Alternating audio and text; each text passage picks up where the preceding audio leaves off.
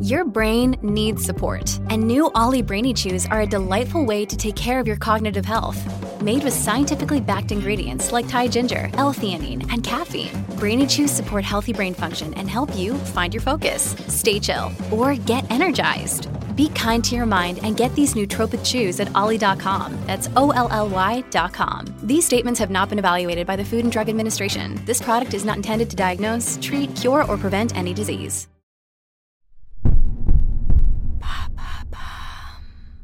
Quelle est la véritable histoire des sorcières de Salem?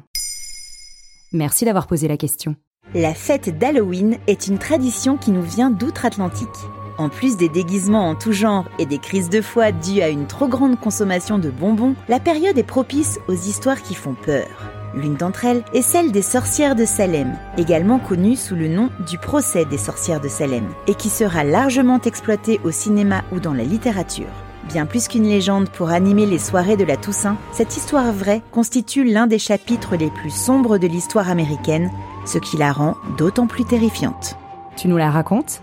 Retour en 1692 à Salem, petit bourg du Massachusetts. À cette époque, les colonies puritaines de la Nouvelle-Angleterre sont profondément religieuses. On croit au surnaturel, à l'existence du diable, et les superstitions sont très répandues dans la société.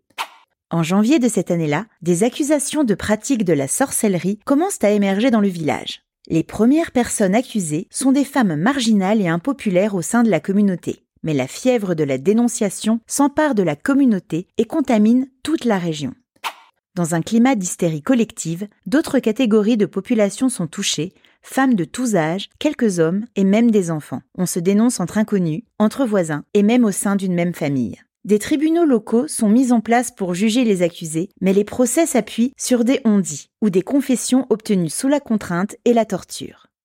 Les condamnations se font essentiellement sur la base de rêves ou de visions soi-disant démoniaques. Les sentences sont expéditives et aucun acquittement n'est prononcé. Tous les procès se soldent par une condamnation à mort, mais ceux qui plaident coupables peuvent échapper à la peine capitale s'ils désignent d'autres pseudo-sorciers. Au total, 141 personnes sont reconnues coupables de sorcellerie, 19 sont pendues, un homme est lynché à coups de pierre pendant trois jours et plusieurs autres périssent dans des prisons aux conditions épouvantables.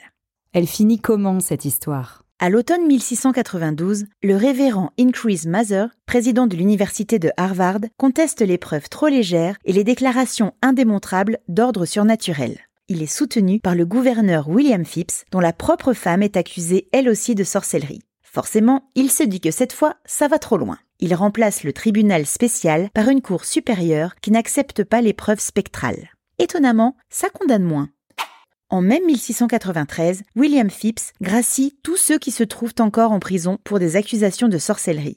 Au fil du temps, les procès de Salem ont bien sûr été critiqués pour leur injustice. Dans les années 1950, le parallèle entre cette chasse aux sorcières et la chasse aux communistes menée par le sénateur Joseph McCarthy a contribué à une nouvelle évaluation des événements. Mais il faudra attendre 1976 pour que le gouverneur du Massachusetts, Michael Dukakis, signe une loi proclamant la réhabilitation des victimes des procès des sorcières de Salem. Et comment va la vie à Salem aujourd'hui? Dès la fin du 19e siècle, la ville a commencé à se saisir de son passé tragique pour en faire des opportunités commerciales et créer des goodies et des images autour des sorcières de Salem.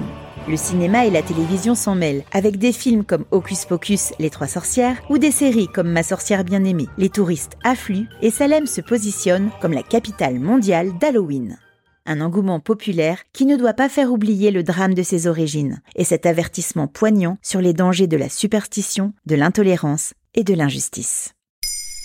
Maintenant, vous savez, un épisode écrit et réalisé par Béatrice Jumel.